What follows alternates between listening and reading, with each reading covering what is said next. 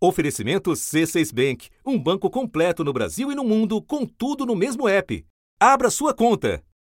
Em anos de seguidos ataques ao Estado Democrático, poucas instituições foram tão demandadas quanto aquela que guarda a Constituição. O Supremo Tribunal Federal decidiu que estados e municípios têm o poder de estabelecer políticas de saúde. Os ministros do Supremo Tribunal Federal confirmaram decisão do ministro Luiz Roberto Barroso que obrigou o Senado a criar a CPI da pandemia. A obrigatoriedade do comprovante de vacinação foi determinada pelo ministro do Supremo. O ministro do Supremo, Alexandre de Moraes, prorrogou o inquérito que investiga a atuação de uma milícia digital contra a democracia e o Estado de Direito. Não à toa, a corte foi alvo preferencial da retórica beligerante do ex-presidente. Estes poucos surdos de capa preta. Eu fui do tempo que decisão do Supremo não se discute, se cumpre. Eu fui desse tempo. Não sou mais. E estava no cerne de suas preocupações para o futuro. Não se esqueçam de uma coisa. Quem se eleger presidente da República indica dois ministros para o Supremo Tribunal Federal. As vagas a serem abertas neste ano virão com a aposentadoria daquele que foi o primeiro ministro indicado por Lula em 2006. O desembargador Henrique Ricardo Lewandowski, da Justiça Paulista, ele vai ocupar a vaga aberta com a aposentadoria do ministro Carlos Mário Veloso.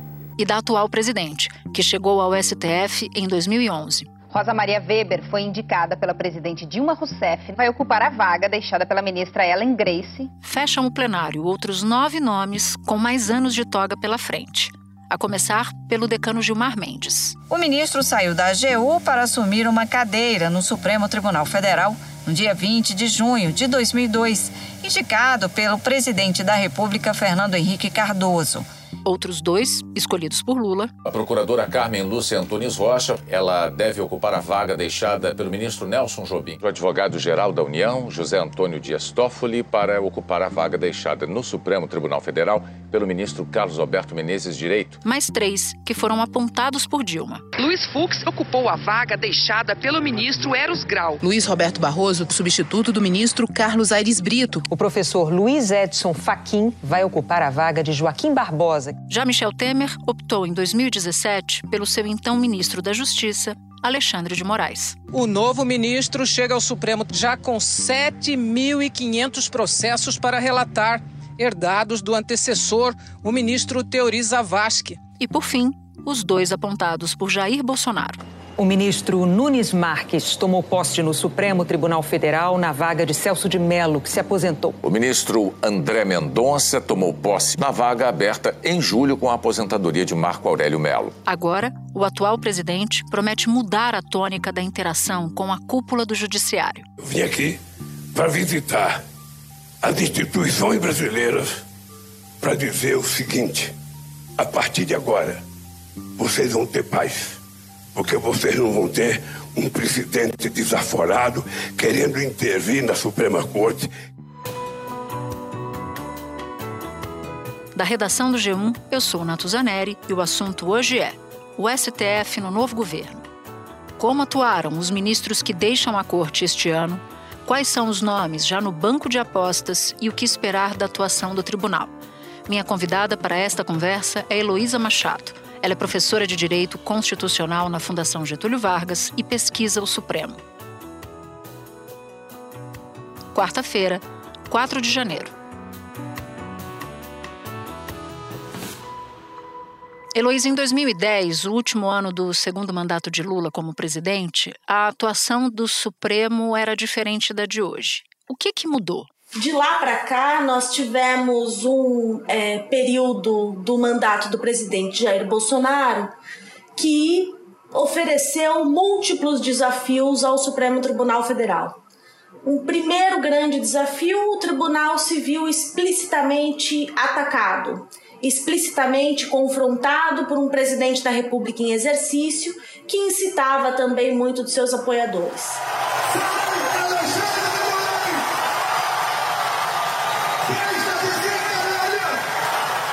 Segunda grande diferença foi o volume de atos presidenciais, como decretos e portarias, que desconstruíram políticas públicas e confrontaram a Constituição, gerando uma explosão de litigiosidade contra o governo no Supremo Tribunal Federal. O Supremo Tribunal Federal decidiu suspender parte dos decretos do presidente Jair Bolsonaro que facilitam a posse e a compra de armas de fogo e de munições. No Supremo Tribunal Federal, o ministro Alexandre de Moraes suspendeu o porte de armas em todo o DF. De 2010 para 2022, o Supremo mudou a sua composição, o Supremo tem novos ministros, novas ministras, mas a principal diferença nesses últimos, nessa última década é esse período do governo Bolsonaro.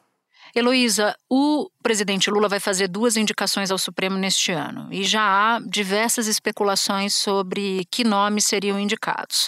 Te parece seguro afirmar que o presidente vai ter uma preocupação especial com essas indicações, com essas escolhas? Acredito que sim, Natuza. As indicações ao Supremo Tribunal Federal sempre foram importantes e relevantes para qualquer presidente da República. Mas nesse momento específico e tendo em vista os desafios que foram apresentados ao tribunal nos últimos anos, me parece que essas duas nomeações serão talvez as mais importantes já feitas no Supremo Tribunal Federal. Ficou muito claro que a, o período de trabalho dos ministros do Supremo extravasa em muito o período da relação com o presidente da República que nomeou qualquer um dos ministros. E vimos também a importância de um tribunal unido e corajoso para confrontar ataques severos à Constituição, como nós assistimos também nos últimos anos. Então, já é seguro afirmar que essas é, duas nomeações, uma no lugar do ministro Ricardo Lewandowski, que se aposenta agora em maio, e uh, da ministra Rosa Weber, é, que se aposenta em outubro, de que essas duas nomeações devem é, ser muito importantes e que vão projetar é, grande parte da imagem do tribunal para o futuro. Serão, na minha opinião, indicações que vão permanecer por um longo tempo no tribunal. Ou seja, nomes de ministros mais jovens do que a média da corte. É isso que você está me dizendo? É isso que eu estou dizendo. Eu imagino que serão indicados ministros que terão um mandato aí de alguns é, bons anos no Supremo Tribunal Federal, até de certa maneira para fazer um contraponto a recentes indicações também de ministros jovens feitas é, pelo uh, ex-presidente Jair Bolsonaro. Os ministros do Supremo Tribunal Federal, dos tribunais superiores e do Tribunal de Contas da União podem trabalhar até os 75. Então, nesse aspecto, a estratégia de indicar ministros mais jovens empreendida pelo Bolsonaro deve ser repetida pelo presidente Lula. Não seria a primeira vez que nós teríamos a indicação de um ministro com bons longos anos é, pela frente no Supremo Tribunal Federal. Me parece que nesse momento, nessa quadra da história, seria importante ter dois bons nomes que ficassem é, algum tempo no Supremo Tribunal Federal. Lewandowski ficou bons anos do Supremo, ministra Rosa Weber ficou pouquíssimo tempo no Supremo Tribunal Federal. Eu acredito que Lula poderá indicar ministros ou ministras é, que tenham mais tempo ali no tribunal. Bom, já que você citou o ministro Lewandowski, eu queria te perguntar o que, que define a atuação dele no Supremo nesse período todo? Qual foi o perfil dele como ministro? O ministro Ricardo Lewandowski é, poderia uh, ser analisado né, e ser classificado pela sua relação uh, com os temas uh, de direito penal e de direito criminal. Uma primeira é, grande atuação do ministro Ricardo Lewandowski foi como revisor né, daquele processo do mensalão, onde talvez ele tenha ficado é, mais conhecido, né, publicamente conhecido de toda a sociedade brasileira, e também é, como um ministro que foi bastante crítico à Operação Lava Jato.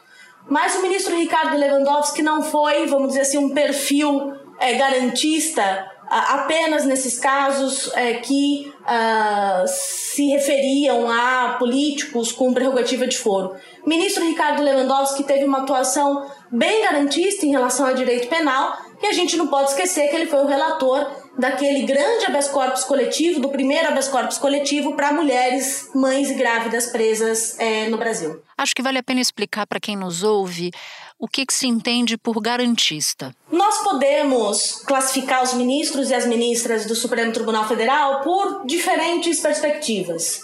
Aqueles que têm, em relação às políticas econômicas, um viés mais liberal ou um viés mais igualitário e, no âmbito penal, aqueles que seriam mais punitivistas e outros que seriam mais garantistas. Sendo os punitivistas aqueles é, que acreditam que o endurecimento penal e uma interpretação bastante rígida das normas penais é, oferece a melhor resposta para os problemas de criminalidade, e garantistas aqueles que entendem que o Estado de Direito e que as garantias processuais penais e que uma concepção de pena que afeta o mínimo possível os direitos das pessoas é a melhor resposta para esse tipo de problema. Então, o ministro Ricardo Lewandowski seria garantista nessa perspectiva. Ele olha para o direito penal a partir da sua mínima aplicação, da mínima interferência na liberdade das pessoas.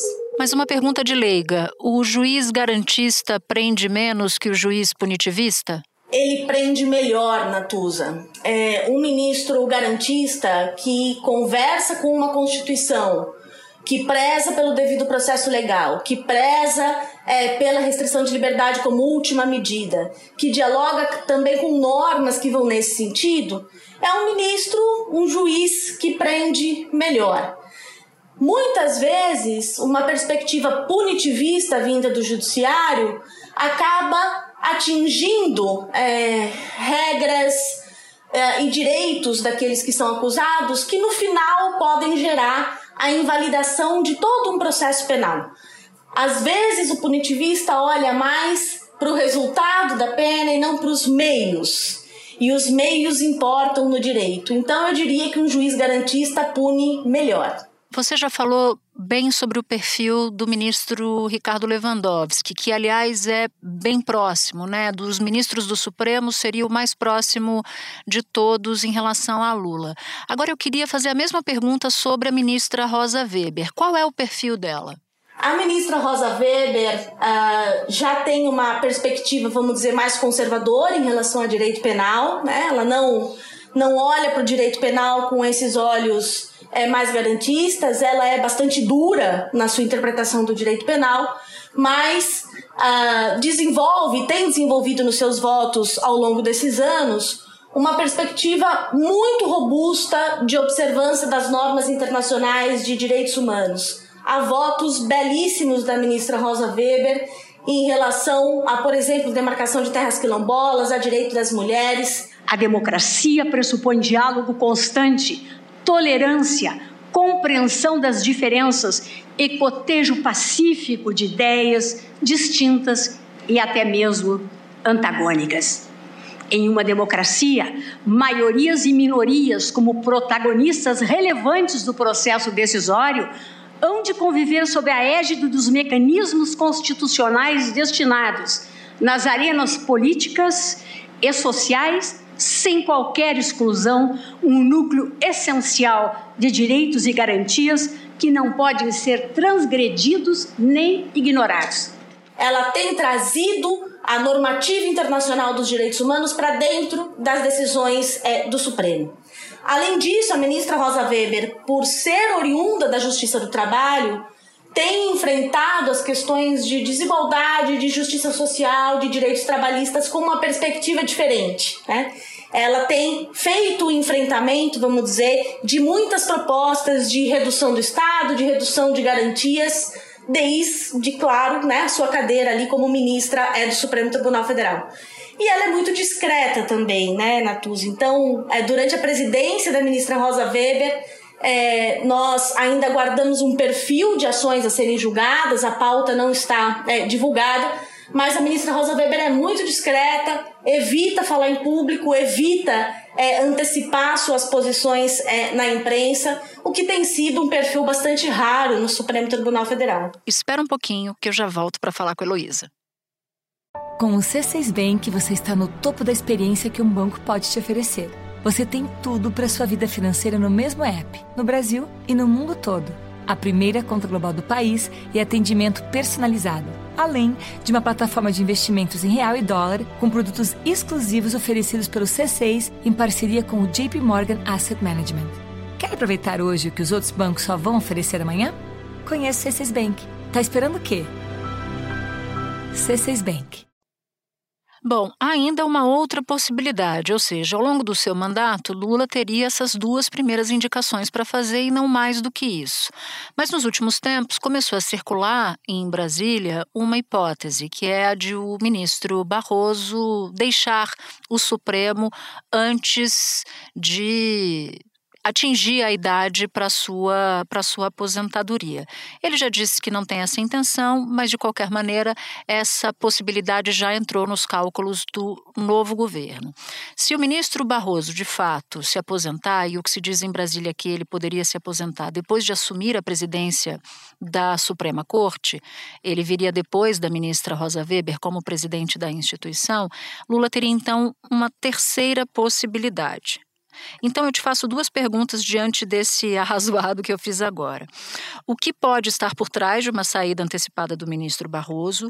E, na sua avaliação, três indicações ao Supremo durante um mandato aumentam muito a influência de Lula no Supremo? Quando a gente olha para os cenários de normalidade democrática, ou seja, governo Fernando Henrique, é, governo Lula, é, governo Dilma, a gente não vê uma prestação de contas dos ministros ao presidente que indicou é, algum deles. Tá? Então, em momentos de normalidade, nós não tivemos nenhum tipo de influência a partir do nomeados nos interesses é, do governo. Ou seja, em outras palavras, o presidente que indicou, uma vez o nome aprovado e uma vez o ministro ou a ministra se sentar na cadeira, ele não deve mais nada para quem o indicou. Ele não tem obrigação de atender às demandas do presidente que o colocou lá. É isso. Exatamente. As garantias do cargo uh, dão esse tipo de independência àquele que foi nomeado.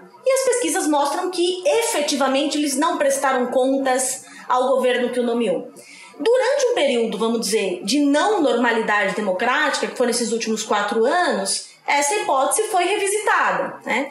Será que, uh, num ambiente fora da normalidade democrática, com ataques às instituições, as indicações geraram esse tipo de vinculação? São as pesquisas que estão é, agora em andamento. Uh, ah, para identificar como André Mendonça e Nunes Marques é, votaram nas ações de interesse é, de Jair Bolsonaro. A gente continua em Brasília para falar da repercussão de duas decisões do ministro do Supremo, Nunes Marques ele anulou cassação de dois deputados bolsonaristas, um acusado de compra de votos e outro de fake news. Interlocutores do Supremo Tribunal Federal estão dizendo que essa decisão pegou mal no Supremo. Por quê? Estamos falando de uma decisão individual de um ministro que derrubou uma decisão colegiada de outra corte superior. No Supremo, André Mendonça vai herdar os 967 processos de Marco Aurélio Melo. Entre as ações, a que questiona se o presidente Jair Bolsonaro pode ou não bloquear cidadãos em suas redes sociais. Então, hoje em dia, eu não mando nos dois votos dentro do Supremo, mas estão dois ministros que representam, em tese, 20% daquilo que nós gostaríamos que fosse decidido, né? De qualquer forma, como eu estava dizendo, o cargo do ministro extrapola os mandatos é, presidenciais invariavelmente, um ministro, uma ministra fica muito mais tempo é, no cargo do que é, um presidente ou uma presidente da República. E, portanto, essas garantias né, de você ter uma estabilidade no cargo impedem ou amenizam a possibilidade é, de render contas, né, de um ministro render contas a um governo é, que o indicou. Se Lula tiver mais um nome né, para é, compor o Supremo Tribunal Federal, e se de fato ele pensar em indicar ministros ou ministras que sejam jovens, né, que vão perdurar no tribunal, ele não terá, vamos dizer assim, uma garantia de uma rendição de contas desses ministros, porque de fato, na nossa história democrática constitucional recente, isso não é, foi comprovado, mas ele terá sim a capacidade de influenciar o perfil do tribunal. Né? E é muito evidente perceber o perfil é, dos ministros que já estão no tribunal. Parte deles é garantista, parte é punitivista, parte tem uma perspectiva é, mais voltada para a justiça social, outra parte tem uma perspectiva mais é, liberal econômica. Então, é possível, a partir de três indicações, eventualmente de ministros ou ministras jovens, que o presidente Lula influencie por um bom tempo né, é, essa perspectiva, né, o perfil de como esses ministros e ministras olham né, para o mundo, para as regras do direito e que, invariavelmente, isso vai refletir é, nas suas decisões. Mas eu não acredito que isso terá impacto ou influência durante o mandato de Lula, de que eventuais indicados é, farão um tipo de é, blindagem institucional a Lula no Supremo Tribunal Federal. Isso nunca aconteceu na nossa história democrática e não há indicativos de que aconteça daqui para frente. Nem nesses dois casos de Bolsonaro, Nunes Marques, que foi indicado pelo Bolsonaro, dificilmente contrariou um desejo do governo desde sua indicação. As pesquisas têm apontado que Nunes Marques, seja através de pedidos de vista ou em votos né, de questões mais polêmicas, é, manteve ali um alinhamento em relação aos objetivos, né, as pretensões é, do governo Bolsonaro, o que não é possível de ser afirmado em relação é, ao ministro André Mendonça, que, por exemplo, liberou aquela matéria da Juliana Dalpiva, né, sobre é, os imóveis ali de Bolsonaro, num período, inclusive, bem próximo à, à campanha. O ministro do Supremo Tribunal Federal, André Mendonça, suspendeu a decisão do desembargador Demétrios Gomes Cavalcante do Tribunal de Justiça do Distrito Federal, que, a pedido do senador Flávio Bolsonaro, censurou reportagem do portal UOL sobre imóveis comprados com dinheiro vivo pela família do presidente. Na decisão, André Mendonça afirmou que a censura não encontra amparo na Constituição. Então é preciso sempre ter em mente, ao olhar para esses últimos quatro anos, que nós passamos por um momento de anormalidade democrática e que isso interfere na maneira como as instituições funcionam. Talvez seja a exceção que a gente vê para essa regra, né? para essa observação que a gente faz, onde os ministros não rendem contas ao presidente que os nomeou. E você que acompanha tanto o Supremo Tribunal Federal, deve ter notado que nos últimos tempos surgiram dois nomes na Bolsa de Apostas. Um do advogado Manuel Carlos, muito ligado a Lewandowski, trabalhou com Lewandowski durante muito tempo, e um outro advogado ligado ao próprio presidente Lula, que é o criminalista Cristiano Zanin. Como são dois nomes garantidos de indicação, não está no radar, pelo menos até agora, não apareceu nenhuma possibilidade de indicação de uma ministra mulher. Você vê no horizonte a possibilidade da indicação de uma outra mulher para o Supremo Tribunal Federal? Gostaria muito é, de que nesse horizonte próximo tivéssemos a indicação e nomeação de ministras mulheres, mulheres negras, homens negros, é, juristas indígenas. Né? Nós precisamos de um tribunal é, mais diverso, com visões e vivências distintas, para que ele possa dar conta né, do desafio é, que está dado à frente e que também tenhamos olhares diferentes para interpretar a nossa Constituição. Independentemente disso, né, do nome que efetivamente será é, indicado daqui a alguns meses, eu acho importante destacar que faz muito tempo que a gente pede um processo de nomeação mais transparente, mais democrático e mais participativo. Que essa prerrogativa permaneça na mão do presidente da República não é um problema. O problema é que sejam nomes é, que não passem por um escrutínio, por uma clareza dos motivos de sua escolha antes da efetiva é, nomeação. Nós temos vários exemplos internacionais de processos muito mais participativos e transparentes para a escolha de uma figura tão relevante. Deveríamos trazer isso uh, para o processo de nomeação de ministros ao Supremo Tribunal Federal. Professora Heloísa, muito obrigada pela sua participação. Espero encontrar você aqui outras vezes no assunto. Foi um prazer. Até mais. Este foi o assunto, podcast diário disponível no G1, no Globoplay ou na sua plataforma de áudio preferida. Vale a pena seguir o podcast na Amazon ou no Spotify, assinar no Apple Podcasts, se inscrever no Google Podcasts ou no Castbox e favoritar na Deezer. Assim, você recebe uma notificação sempre que tiver um novo episódio. Eu sou Natuzaneri e fico por aqui. Até o próximo assunto.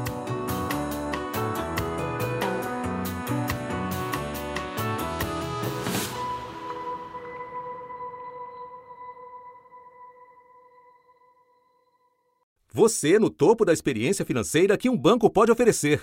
Escolha um banco completo no Brasil e em qualquer lugar do mundo. Abra sua conta no C6 Bank.